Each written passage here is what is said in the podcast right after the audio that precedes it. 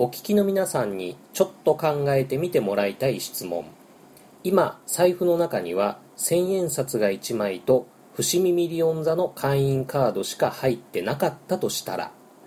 会員価格1000円で伏見ミリオン座で映画を1本見るか TSUTAYA に行って5本1000円の DVD レンタルで映画を5本借りてみるかあなたならどうしますか？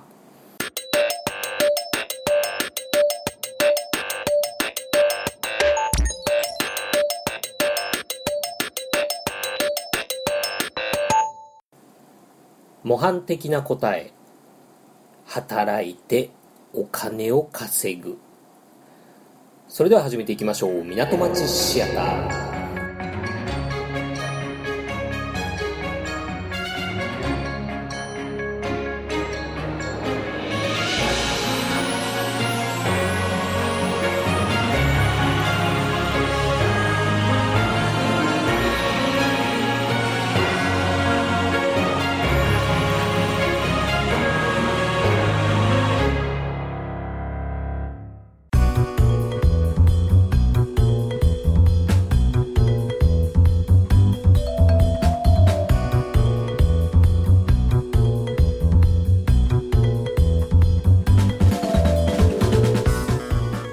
しも明日から無人島で生活しなければいけなくなったとして映画を100本持っていくとしたら何を選ぶか。その100本に加えてもいいと思える映画を上陸級の映画として紹介しているのがこの無人島キネマポッドキャスト版ですが上陸級にするほどではないけれど言及しておきたいという作品もありましてそんな作品を無人島キネマの姉妹館港町シアターでご紹介しております。そんな港町シアターから本日はスーサイドスクワットと始まりはヒップホップの2本立てでお送りしていきたいと思います。そして無人島映画論第5回は劇場鑑賞論をエンディングゾーンで軽くお話ししてみたいと思います。というわけで本日の港町シアター上映作品1本目はスーサイドスクワットサクッと概要を説明しておきます。バットマンに捕まったりして刑務所に入れられていたちょい悪超人たちがリクルートされてタスクフォース X を結成。その時ちょうど地下鉄で暴れ出した化け物から偉い人を救出する作戦に挑む。というお話です。監督はエンド・オブ・ウォッチ。フューリーのデビッド・エアー。出演は実質主演のハーレークイーン役にウルフ・オブ・ウォール・ストリートのマーゴット・ロビー。たとえ脇役でキャスティングされてもついつい主役を張っちゃうデッドショット役のウィル・スミス。ジョーカー役はダラス・バイヤーズ・クラブでお姉役だったジャレット・レトとなっております。公開前の風潮としましては海外批評家が酷評というニュースがあったからか日本国内での試写会での感想もネガティブな意見が目立ってましたね。マーゴット・ロビー演じるハーレクイーンのキャラクター人気が先行しすぎてしまっている状況。ポスターアートや予告編のビジュアルがクールで高評価だったこと。バットマン VS スーパーマンジャスティスの誕生の不評からの反動。この3つの要素からかなり期待値が高かった。つまりハードルがかなり上がった状態で鑑賞に臨んだ人が多かったんではないでしょうか。またハードルが上がっちゃう別の要因としてはシビル・ウォーが大成功したマーベル映画のクオリティっていうのも無視できない状態だと思いますね。さてそんなスーサイドスクワット僕牛田にとってはどうだったかと言いますと上陸級には至らなかったというもののもう十分面白かったです。なんならマーゴット・ロビーのハーレー・クイーンがいなかったとしても映画館で見る価値は十分にあったなと思います。ヒーローチームものとして普通に面白かったですよ。キャラクターもしっかりしててそれぞれに見せ場もちゃんとありましたし派手なアクションも満載で見てて楽しかったです。何がいいってお話の舞台というか背景が夜の市街地っていうのが良かったですね。爆炎とか弾道が映えますしハーレークイーンや刀のルックスがちく見えない感じで良かったと思いますね。敵役のキャラクターもビジュアルを含めて良かったと思います。デビッド・エアー監督作品ということで僕はエンド・オブ・ウォッチとサボタージュを見たことがあるんですけれどもどちらも結構激しいバイオレンスシーンがあって劇場であのレベルの血を見るのはきついなっていう風に心配してたんですけれども意外なぐらい血が出てなかったのが嬉しかったですね。あと突発的な暴力を予感させる不穏な演出が意外となかったのも僕にとっては好印象でした。デビッド・エアー作品ということでバイオレンスアクションを期待した人にとっては薄味だったかもしれませんね。ただストーリーとして難があることは否めないと思います。全体的にバネの締めが緩いのかなっていうふうに感じました。クライマックスは十分に派手でそこに向かっての団結並び歩きの場面もちゃんとあります。上がる場面がちゃんと用意されているのにいまいち突き抜けないのは逆に下がる場面が足りてないのかなっていうふうに思うわけですね。下がる場面の具体的な例としては例えば主人公たちの挫折や弱点の発覚仲間割れによるピンチとか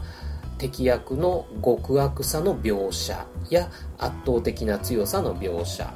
この辺が抜けてたり雑だったりするために上がる場面でのカタルシスが不足してしまったんじゃないかなっていうような気がします。またヒーローチームものとして戦う目的の共有も大事な要素なんですけれどもそこもちょっと弱かったかなと思います。僕個人としては悪党なりのプロ意識とか美学とか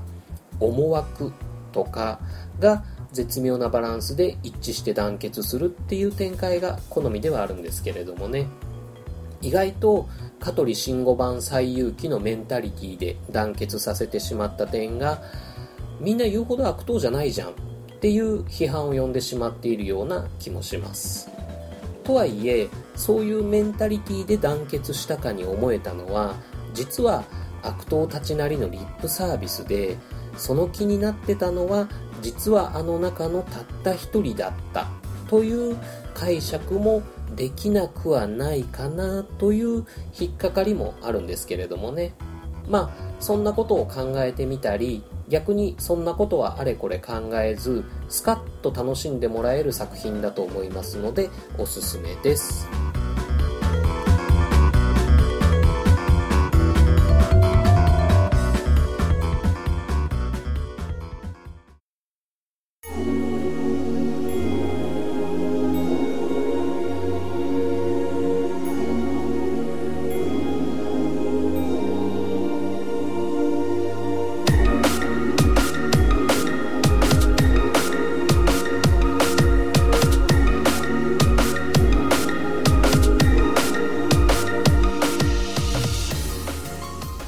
町シアター本日の上映作品2本目は始まりはヒップホップ。ざざっと概要を説明しておきます。平均年齢83歳。ニュージーランドに実在する高齢者ヒップホップユニット。ヒップオペレーションクルーがヒップホップダンスをはじめラスベガスで開催されたヒップホップダンス選手権に出場するまでを描いたドキュメンタリー。となっております。何ヶ月か前に予告編を見て全身に鳥肌が立ちましてですね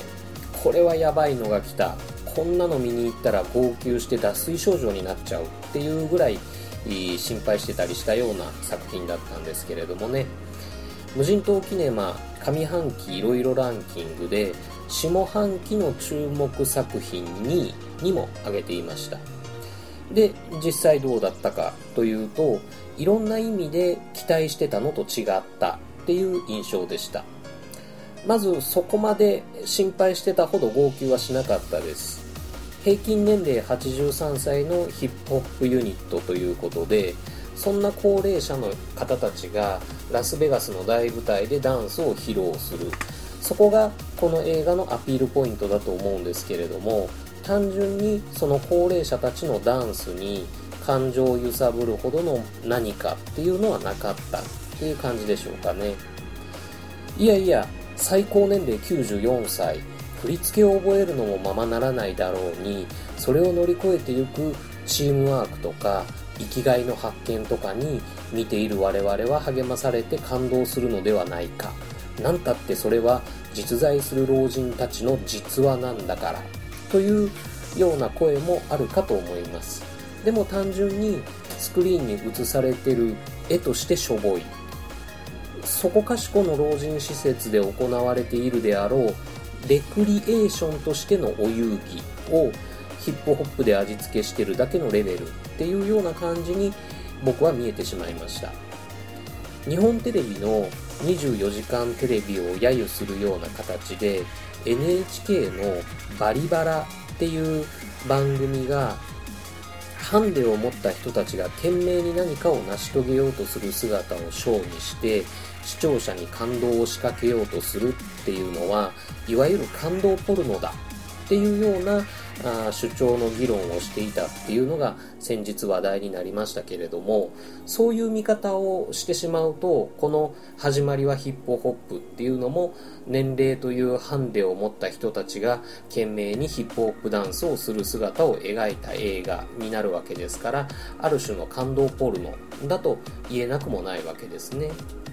じゃあ僕はこの始まりはヒップホップどう見て何を感動したのかっていうお話なんですけれどもこの「始まりはヒップホップ」という映画はビリー・ジョーダンというあの田畑智子を大柄にしたような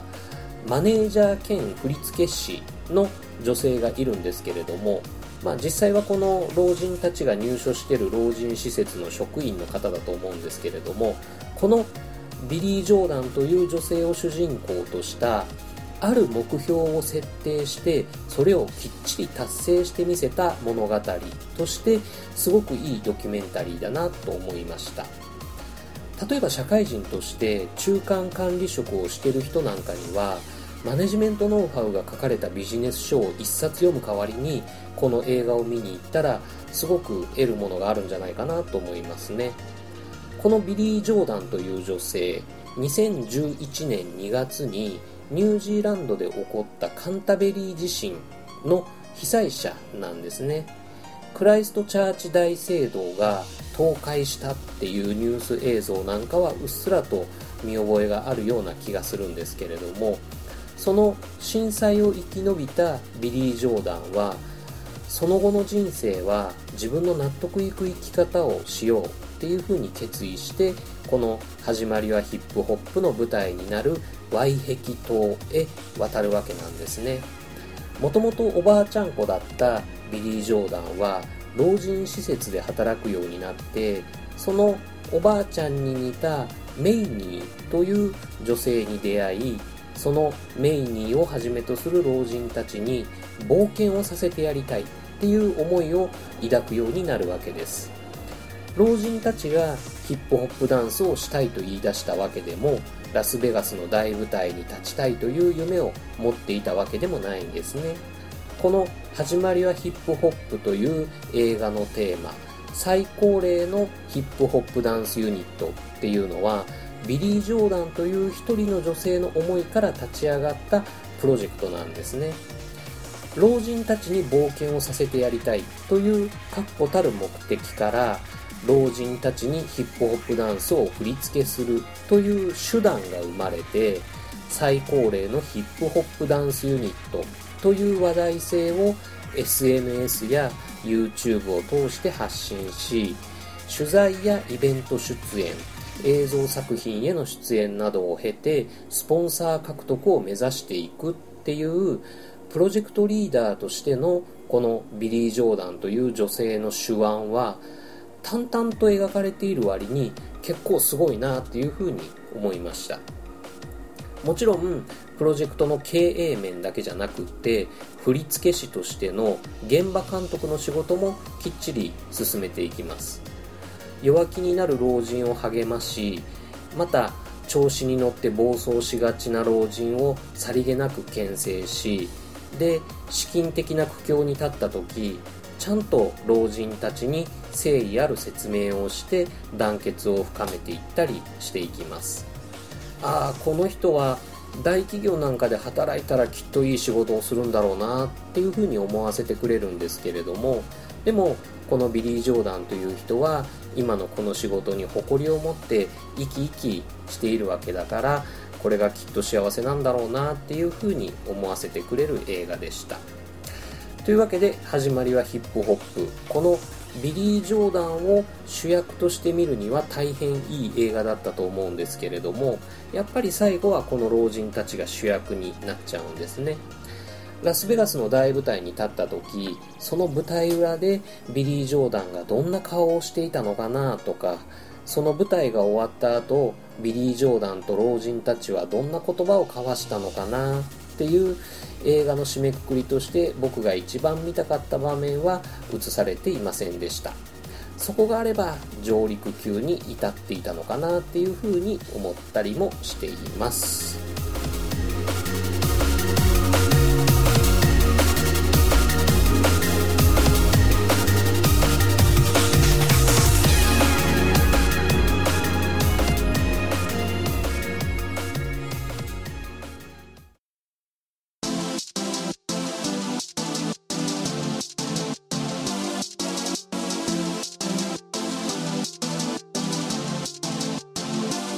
無人島キネマポッドキャスト版クルーズ19デビュー前編スーサイドスクワット後編始まりはヒップホップは牛田智之のご案内でお送りしました。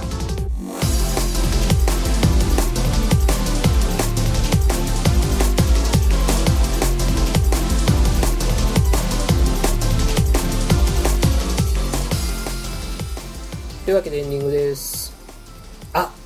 という間に9月も中旬ですよ。7月8月に比べれば若干時間的な余裕が出てきたのでちょいちょい劇場に足を運ぼうかと思ってるんですけれどもそれをはるかに上回る勢いで9月は見たい映画が多いです。